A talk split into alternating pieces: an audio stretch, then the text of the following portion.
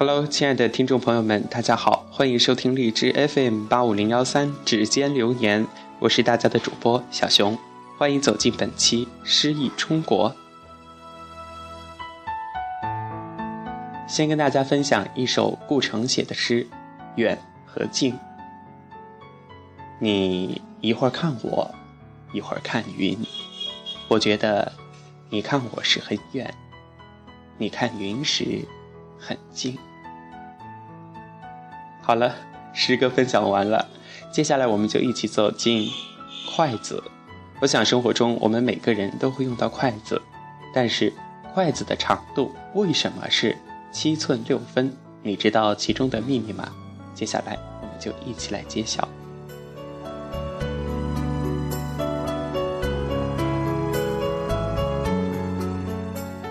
世界上有人的地方都有中国人，是中国人。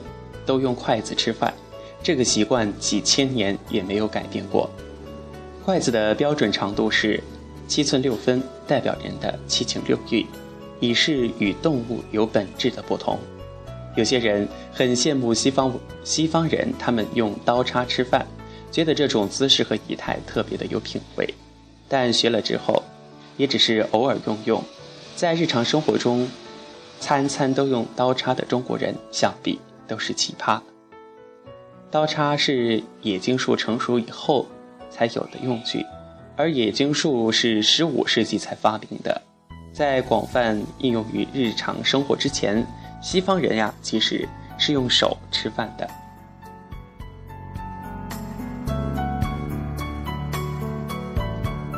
相比之下，筷子的文明史显然长得多。关键是筷子是两根，称为。称呼却是这个一双，在餐厅里呼唤服务生拿一双筷子吧，那肯定是中国人；如果说拿两根筷子吧，那一定是外国人。为什么明明是两根筷子，却叫一双筷子呢？这里面呀有太极和阴阳的理念，太极是一，阴阳是二，一就是二，二就是一，一中含二。合二为一，这呀就是中国人的哲学，西方人是根本就不懂的。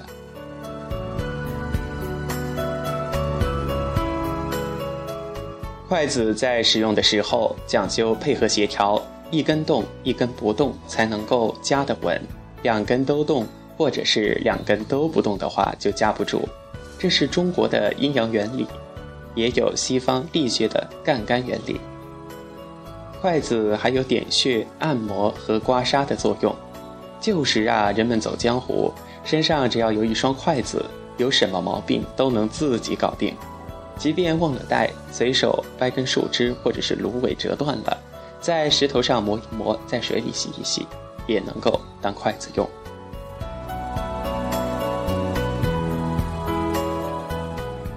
中国文明和西方文明都从神话发源。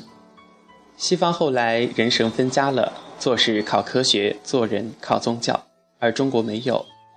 中国什么都合在一起，何仙姑、铁拐李、吕洞宾呀、孙悟空、猪八戒这些神仙也是人，他们就在茫茫人海中。中国人的理想和现实，灵魂与肉体也是合二为一的。每天用的筷子里面就有信仰，举手投足都是理念。这是一种通达和睿智，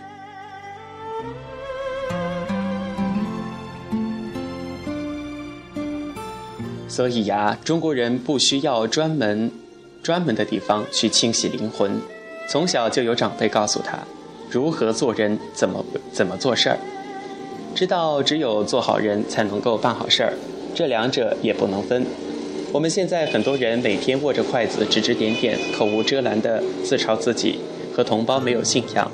西方国家是如何如何，西方人又怎么怎么样怎么样，还以为是这是幽默，是谦虚，是有境界，其实是无知，无知才无畏。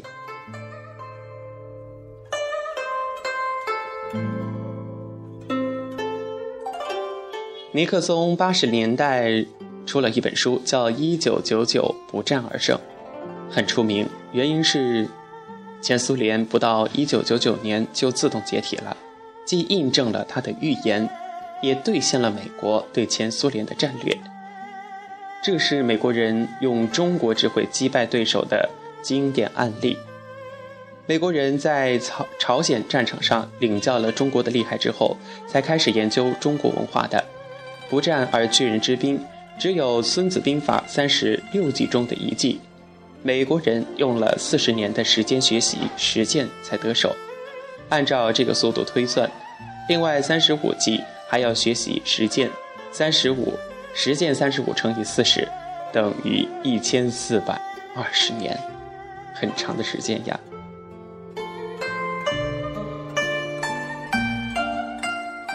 令美国人欣喜的是，中国人却在同一时期对老祖宗留下的所有东西大加鞭笞，这就给了他们赶超的机会。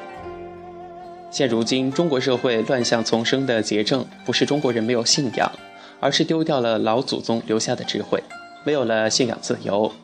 在中西文明全方面接触、交流和碰撞的过程中，很多人人云亦云的东西有很多。他们既是这样的人，也被这些乱七八糟的东西在干扰，干扰了他们的价值判断，以致乱花渐欲迷人眼，五心不定，六神无主。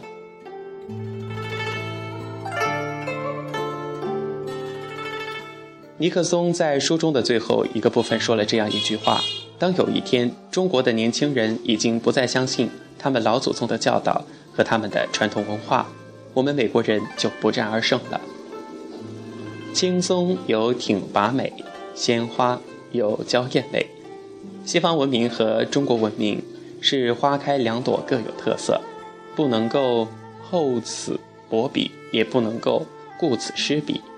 我们是中国人，表达信仰的方式和人家不同，我们要生活在自己的信仰里。